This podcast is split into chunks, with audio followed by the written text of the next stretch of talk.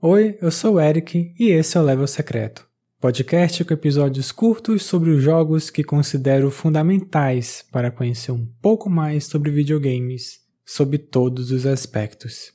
Episódio 88 retorna com Metroid Samus Returns.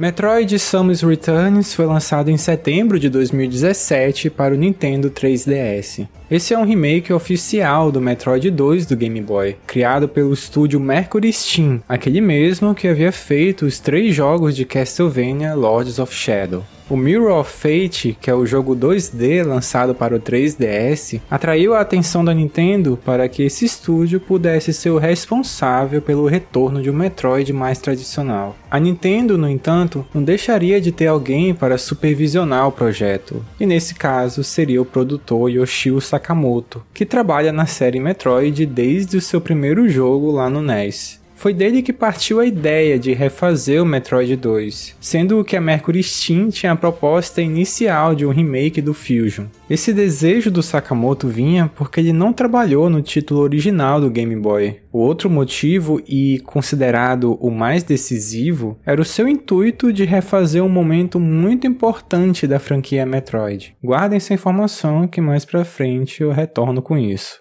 A primeira coisa interessante de Samus Returns foi seu anúncio, pois foi em 2017, após uma direct na E3 que a Nintendo apresentou o Metroid Prime 4. E fora isso, havia o hype de um título brilhante que logo chegaria ao Switch, que foi o Super Mario Odyssey. Diante desse cenário, a Treehouse, o evento que veio depois do Direct, seria um espaço para demonstrar gameplays de futuros jogos que todo mundo já sabia quais eram, somada a entrevistas com os desenvolvedores. E eis que surge, do nada, o um novo Metroid 2D. Samus Returns seria lançado ainda no mesmo ano, e naquela Treehouse, bastante conteúdo de gameplay já estava sendo divulgado. O seu lançamento para o Nintendo 3DS se deve ao fato do console portátil ter uma base maior de consumidores na época, comparado ao Switch que tinha acabado de ser lançado.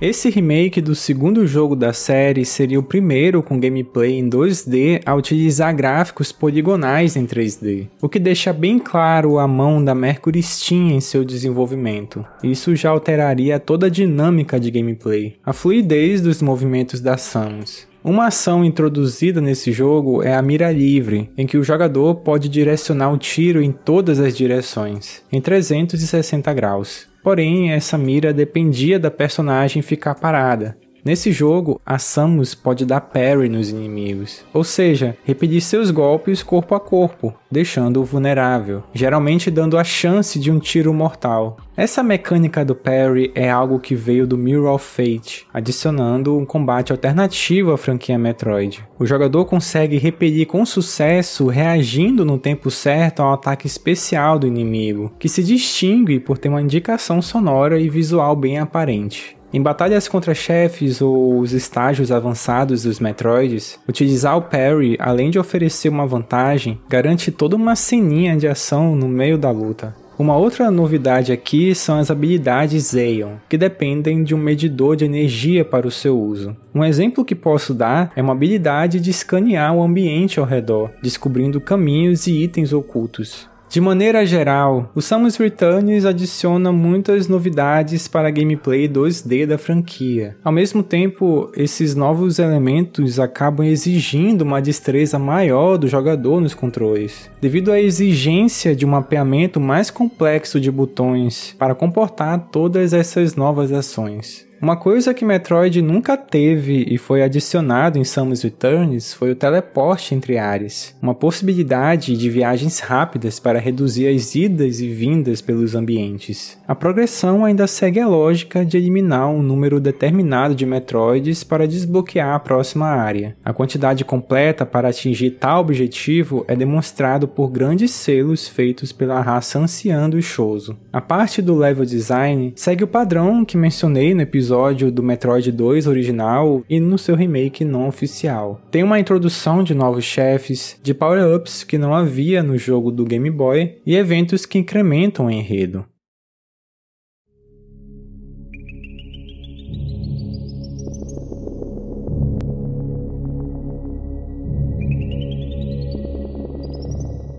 Considero o Metroid 2 um estudo de caso intrigante para abordar a questão dos remakes nos videogames. Existe o título original lançado em 91 para o Game Boy, trazendo um tipo de progressão que dependia do extermínio dos Metroids. Ele trouxe inovações para a época, se adaptando às limitações do console, e algo que foi mencionado nos outros dois episódios é que o jogo está longe de ser um dos mais queridos da série. Porém, possui as suas particularidades e entrega um senso de claustrofobia único dentro da própria franquia. No intervalo de quase um ano, nasceram duas adaptações dessa obra original. Temos uma mesma aventura da Samus com dois pontos de vista, uma dos fãs e outra de um supervisor que trabalhou desde sempre com Metroid, somado a um estúdio com experiência nesse subgênero.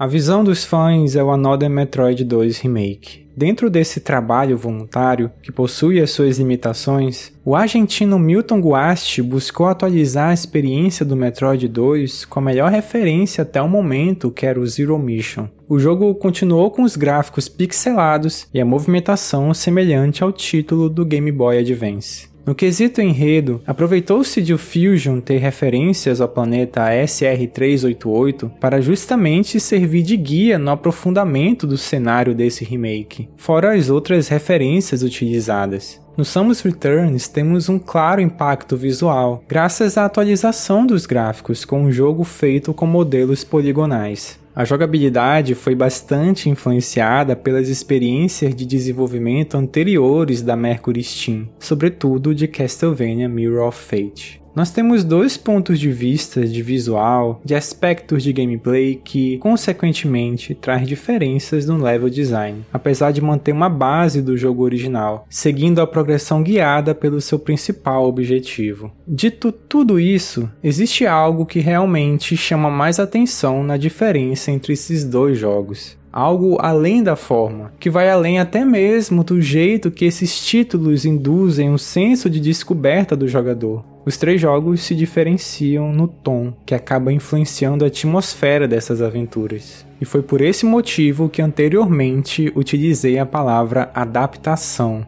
O termo remake pode nos confundir, porque nos força uma impressão que a mudança da forma é que dita toda uma nova percepção do conteúdo, sobretudo na mídia dos videogames. No começo desse podcast, pedi para guardar a informação que Yoshio Sakamoto queria muito refazer um evento importante de Metroid 2. Nesse instante, vou falar dos desfechos do final do jogo. Portanto, quem ainda tem o interesse de descobri-los por conta própria, fica o aviso de spoilers. Então, se quiserem jogar antes e retornar aqui em um outro momento, fica aqui o convite, pois realmente é algo fundamental de se avaliar nesse jogo e até mesmo pode se tratar de uma opinião bastante polêmica.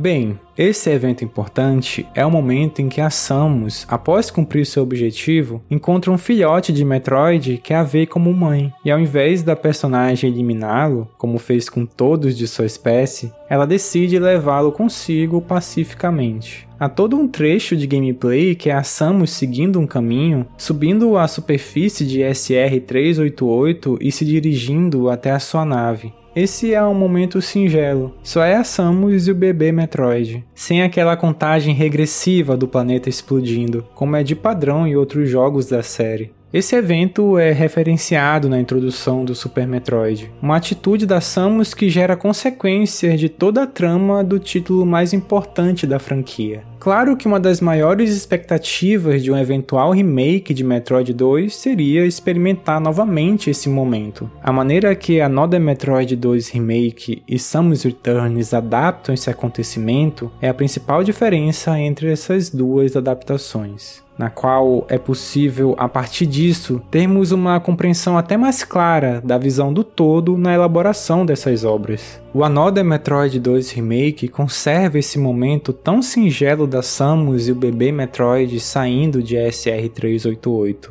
Já no jogo do Nintendo 3DS, houve uma grande transformação. Primeiramente, esse percurso final está repleto de inimigos no caminho da Samus, quebrando todo o clima de calmaria da obra original, do foco dessa nova relação recém-estabelecida. Mas tudo vira de ponta cabeça quando a Samus e o bebê Metroid chegam à nave para saírem do planeta, pois surge ninguém mais, ninguém menos que Ridley, o arqui-inimigo da personagem. E só um parêntese, para ser justo, essa batalha final é muito boa de se jogar, e é dito por uma boa parte dos fãs como o melhor último chefe da franquia. Só que, na boa, né? Toda a ação que acontece aqui acaba destruindo por completo o que considero a melhor coisa do talvez momento mais emblemático de toda a série Metroid.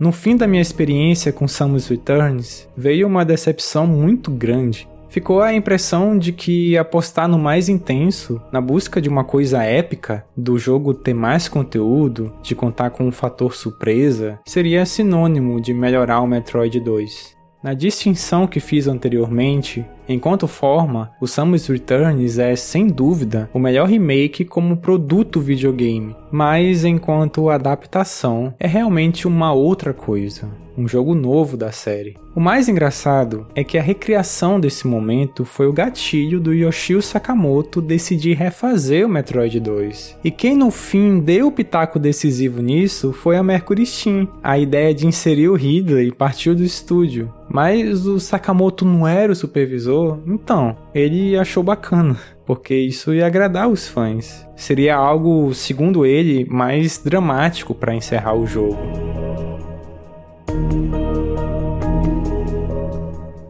Na compreensão geral, na elaboração dessa obra, a gente vê a influência da visão da Mercury Steam, intensificando a ação nos jogos da franquia, algo visto ainda mais forte no Metroid Dread. Por um lado, isso favoreceu a visão da Samus como uma heroína forte, não só em descrições da sua personalidade, mas na demonstração concreta de suas ações nas cutscenes presentes nesses dois novos jogos. A batalha final contra o Ridley é um exemplo forte disso. Em relação à crítica principal que eu fiz ao Samus Returns, o meu ponto é que mecânicas constroem o que a gente vê de um personagem, do que o jogo em si quer dizer. No final original de Metroid 2, somos forçados a abdicar do extermínio. A Samus se ausenta dos verbos que tanto utilizamos ao apertar os botões ao longo do jogo, nos mostrando um outro lado da personagem. E isso vai além até da própria Samus, pois temos o contato com o outro lado do universo da franquia, da possibilidade de nos trazer novas camadas de compreensão do que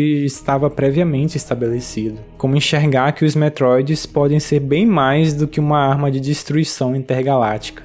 Metroid Samus Returns nos ensina que o trabalho da forma em uma adaptação pode ampliar a visão que temos no conteúdo da obra, só que ao mesmo tempo pode nos ajudar a valorizar ainda mais o que foi feito no passado. A lição se dá no entendimento de que não é necessariamente inserir mais e mais o que torna algo mais importante. Às vezes, o atrativo pode vir da lógica contrária, de retirar o que causa ruído na mensagem para deixar o que é relevante da essência de uma franquia tão importante dos videogames que é Metroid.